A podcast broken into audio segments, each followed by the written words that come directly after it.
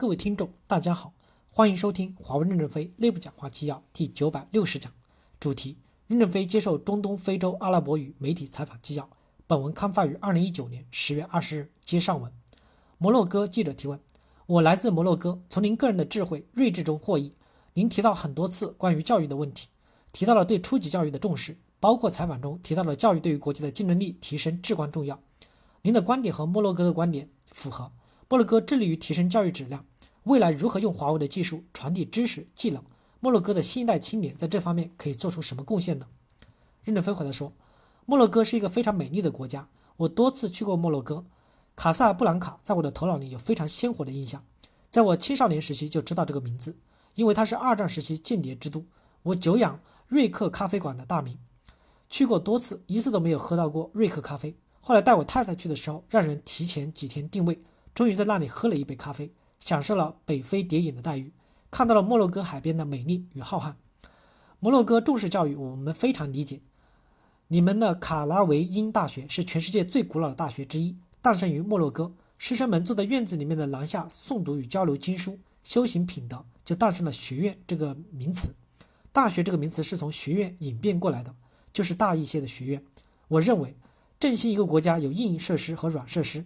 硬设施包括道路和网络，软设施包括教育法规和制度。自古以来，官员有一个口号：政府的责任就是架桥修路办教育。摩洛哥通过先进的网络普及基础教育，大规模的无遗漏的让孩子受到良好的初等教育。其实，北欧这些地区的教育模型就适用于摩洛哥学习。比如，芬兰对孩子的教学是很优秀的。英国的小学生手册也是我非常推崇的。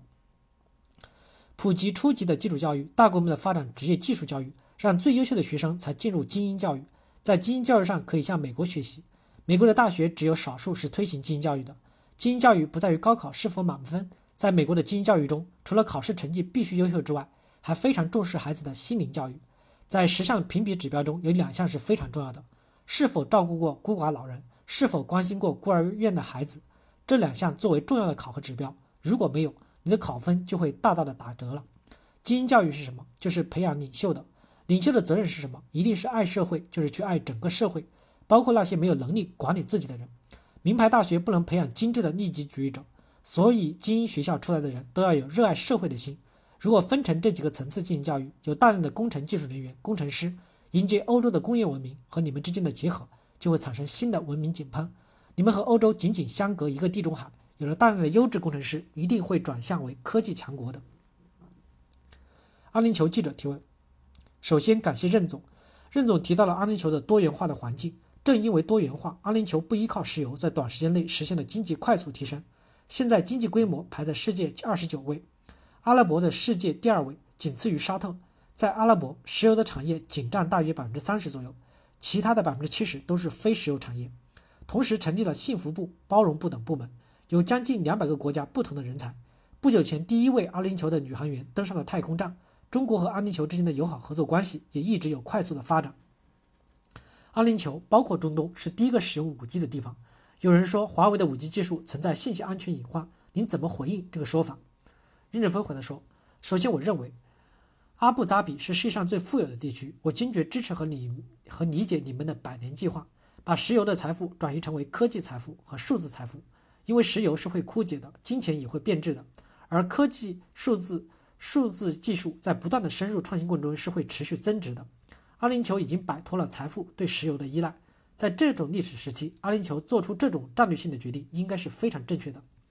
当国家把物理的财富作为财富时，这个国家的地理边界是非常重要的。数字技术财富实际上是全球化的，我们要尊重阿联酋的数字主权，这种数字主权保证了阿联酋国家的信息安全。现在华为在与全世界国家讨论签订无后门协议，我们也可以与阿联酋签订无后门协议。记者提问：能否具体说说后门的概念？任正非回答说：后门是美国提出来的，从网络中可以拿走你的数据的意思。记者提问：签署无后门协定是指华为不会从网络获取别人的数据，对吗？任正非回答说：是的。感谢大家的收听，敬请期待下一讲内容。